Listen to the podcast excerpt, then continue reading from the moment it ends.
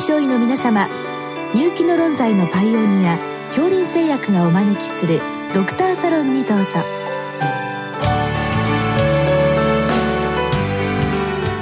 今日はお客様に東京医科大学病院皮膚科学分野講師斉藤正義さんをお招きしておりますサロンドクターは順天堂大学教授池田志学さんです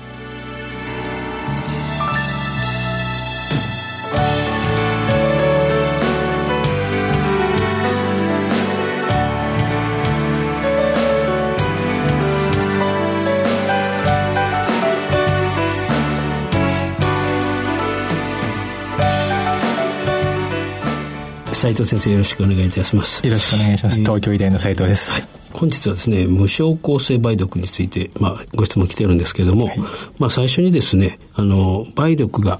まあ、感染した時にどういったまあ、通常ですね。まあ、最近はあの免疫抑制剤とかいろいろエイズとかございまして、あの、非典型でもあるんでしょうけども、どんなのが典型的な、あの、症状になってくるんでしょうか？えー、まあ、梅毒なんですけれども、えー、トレポネーマのあの感染によって起こる病気なんですけれども、まず、えー、感染が起きてですね、局所に感染が起きて、えー、約3週間ぐらい潜伏期間がございます。で、3週間ぐらい潜伏期間がありまして、その感染が成立した局所に、えー、まず症状が出てくることが一般的と言われています。で、まあ、その局所の症状を初期高血であったりですね、えー、抗性下管。下管っていうのは海洋っていう意味なんですけれども、初期高血、抗性下管っていうような症状が出てきます。で、この初期高血及び抗性下管っていうのは、これ実は全く治療しない無治療でも自然に一時警戒します。ただ、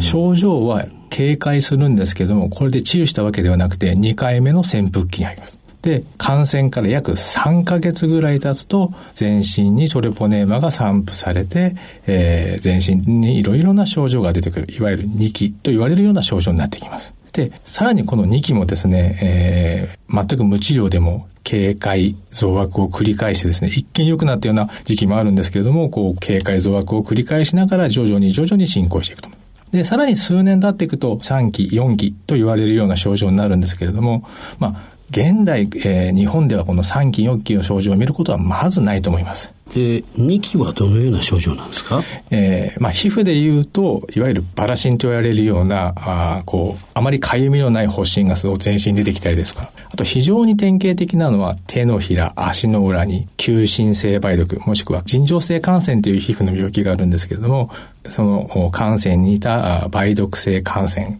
えー、なんていうような症状が特徴的です。あと、粘膜、口の中の粘膜に梅毒アンギーナと言われるような症状であったり、最近ではですね、脱毛ですね、梅毒性の脱毛なんていうのも散見されます。多彩な症状ですね。本当に多彩です。はいで、3期、4期はどんな症状ですか？まあ、いわゆるゴム腫であったりとか、血管炎などとの症状なんですけども、まあ、えー、僕自身も正直見たことがないです。それはやっぱり時間がかかって生じるもの。なおかつ、日本人はいろんなところで抗生物質もらえますよね。そうですね。はい、例えば蒸気でも出す先生いますよね、はいはい、そういうことなんでしょうかね。えー、その影響はすごく強いと思います。じゃあまあ、現代ではまあ3期4期はまずないだろうということなんですけど。はい、報告上も3期4期の報告は非常に少ないです。なかなか今となっては見られないということですね。そうですね。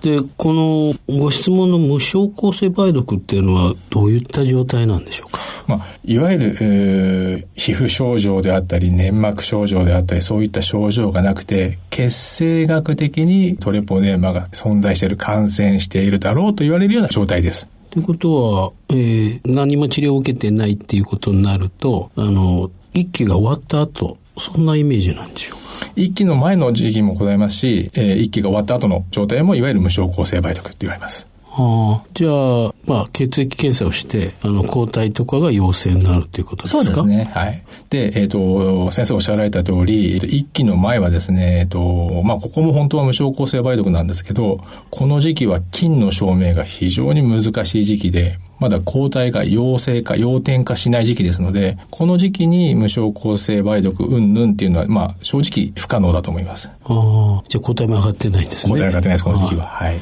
で、一期が終わっった後っていうのは抗体ができるわけですね。はい、もうこの時期は1期が終わった後は抗体が大体できております。で、抗体の検査っていうのはどのようなものがあるんですか？基本的には、えー、まあ、抗リンシス抗体、えー、いわゆる RPR ですね。RPR って言われるものの抗体と、抗 TP 抗体、トリポネーマの特異的な抗体、この2つ RPR と抗 TP 抗体、この2種類を組み合わせて行います。これはどういうふうな意味があるんでしょうか？えー、まあ、まず一つはですね、抗 TP 抗体の方が非常に鋭敏なんですけれども、あまりにも鋭敏すぎるので、いわゆるこの過去の起用と現在の活動性の区別が非常につきづらいんですね。ああ、じゃあ、過去に感染していたのか、今、活動性が？活動性、最近また感染したのかっていうことは分からないということですね。非常に分かりづらいということですね。はい、で、RPR の方は比較的活動性に、えー、比例するんですけれども、逆に、えー、得意度があまり高くないので、生物学的偽陽性ということがございますので、RPR だけでは診断がつかないと。得意度の非常に高い TP 抗体と活動性を比較的相関する RPR と。この二つを組み合わせて判断するということになります。ああでは、例えば、えっ、ー、と、過去に感染があって、まあ、治療等で消えてしまっている場合は、この2つの検査はどうなるんでしょう ?RPR が陰性、もしくは非常に低値で固定されている。TP 抗体は低値もしくは中等度で維持しているというような状態ですね。TP が陽性、RPR が陰性、もしくは非常に低値っていうのが過去の数値の読み方になります。あなるほど。そしてそういった方がまた、あの、梅毒トリポネーマに感染すると、これはどういうふうに変わるんですか ?RPR が立ち上がってくるのと、TP の方もさらに高くなります。あなるほど。はいじゃあ、まあ、この無症候性梅毒っていうのは、まあ、多分、おそらく過去に感染してた方も含まれるし、今、2期の前ぐらいと、そういったものも含まれるっていう考えですか？あ、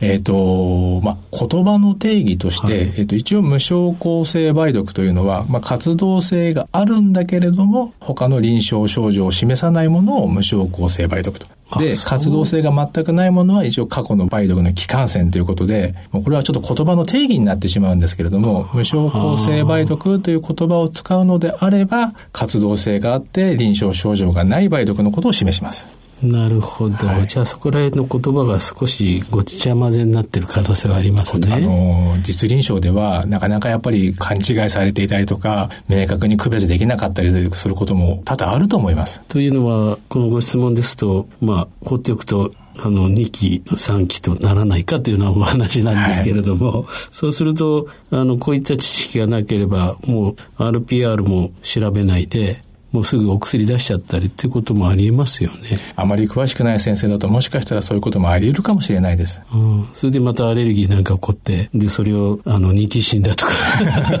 起こってしまうような問題もあるかもしれませんね。そうですね。なるほど。で、あの、このご質問で、まあ、いわゆる今、あの、アクティブで無症候性梅毒っていう場合は、どういう治療がされるんでしょうか？あの、まあ、感染の機会があって、えー、血清学的反応で、これは活動性のある梅毒という判断がされればですね、えー、日本では抗生剤、えー、特にペニシリン系の抗生剤の内服治療になります。世界的には、ペニシリンの緊張がゴールデンスタンダードなんですけれども、日本ではまだ梅毒に対してペニシリンの緊張を行いません。で、飲み薬ということですね。はい、内服を行います。はい、で、期間はどのくらい内服するんでしょうか？まず、えっ、ー、と、1期であればですね、2週間から4週間。2期であれば4週間から8週間。まあ、非常にこれざっくりとした話なんですけども、4週間と思っていただければ大きな間違いはないです。うん、で、その緊張を海外ではやるっていうのはどういう理由なんでしょうか？まずはですね、1回の治療、特にドクターが患者さんの目の前でですね、1回の治療で確実に済むっていうことが最大のメリットです。やはり患者さんは4週間内服を続けるっていうのは、これお薬を出してですね、お薬を家に持って帰ってもらうわけですから、患者さんが本当にしっかり飲んだかどうかっていうのは、やっぱりコンプライアンスの問題あると思います。なるほど。じゃあ逆に言うと緊張は1回だけなんですか？えっ、と、基本的には1回です。あ、そうですか。はい、でもなんかちょっと不安な感じもしますよね。1回だけでいいのかっていう。まあ、緊張ですので、高濃度のペニシリンがある一定期間続けば菌は死ぬっていう考え方なんですね。で、筋中であるとゆっくりゆっくり血中濃度が保てますので、一回筋中をして高い血中濃度が保てれば菌は死滅するっていう考え方です。はあ、そういう意味で、まあ、その患者さんの、まあ、コンプライアンスも含めて一発の緊急だと、まあ、医療祭でも安心できるわけですね。そうですね、はい。うん、で逆に、あの、まあ、4週間薬飲んでいただいた後、本当に飲んだかも含めて、効果判定をどうするんですか？効果判定はもう一度採血で行います。で、その TP 抗体が減るっていうことなんでしょうか？えっ、ー、と、TP 抗体はあまりにも鋭敏すぎるので、えー、経過の判定にはあまり向いてないんですね。あの、どちらかというと活動性を示す RPR が2分の1もしくは4分の1程度まで下がってるっていうのが治療効果判定になります。じゃあ RPR で半分か4分の1ってことですね、はいはい、で、治療スタートの時と比べて、その4週後で判定する4週後で判定します。じゃあ比較的リーズナブルですね。そうですね。ねうん、で、今度またですね、再活性化がある場合は、その RPR がまた上がってくるということですか。ただ治療をきっちりすると基本的に再活性化ってことはまずないと思います。上がってくる場合は多くの場合が再感染です。ああ、なるほど。はい、じゃあ耐性菌っていうのはないってことですね。ペンシリンに関しては耐性菌は、まあ、50年間全く報告されてませんし、薬理学的なものとトレポネーマの特性を考えると今後もペニシリン耐性はまずできないと思います。なるほど。じゃあ、本当に飲んだかどうかも含めて、4週後に RPR やると、あ、大体わかるっていうことですね。大体わかります。はい。それからその後フォローアップしてて、また RPR が上がってきたら、またあなた、そういうことになったんですねっていう話ですね。そうですね。治療が失敗っていうことはまずなくてですね、やはり再感染のことが多いです。よくまああの MSM の方とかですね感染繰り返したりしますよね、はい、やっぱりそれもそのようにこう見ていくわけですかそうですね全く同じでじゃあ逆に言うと TP 抗体で見てるとそれが見えてこないっていうことですね。えっ、とまあ今自動化法であの連続する数値が見れるようになりましたのでかなり参考にはなるんですけれどもやはり治療効果判定っていう面では RPR の方がよろしいかと思います。なるほど。じゃあ TP 抗体と RPR はまあセットで行っていく。必ずセットがいいです。どうもありがとうございました。ありがとうございました